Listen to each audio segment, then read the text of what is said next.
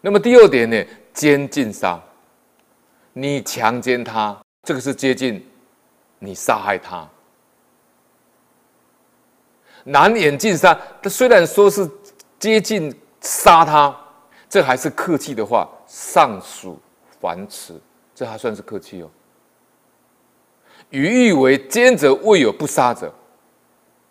他说：“如果你强奸他，没有一个不被杀死的，没有一个不被杀死的。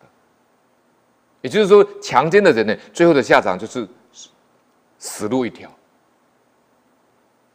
他比如说，他给你举下面这几个几个情形：第一个，妻夫知觉，她丈夫发现了，愤怒操刀则杀。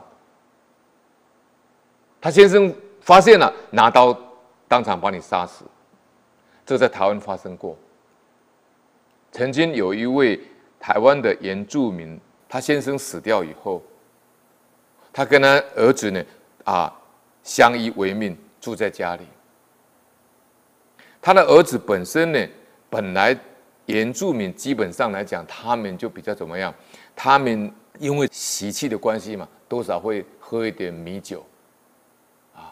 有一天，他就去外面找朋友喝酒，回来以后，看到他的妈妈呢，跟邻居呢，在家里呢发生奸淫的行为。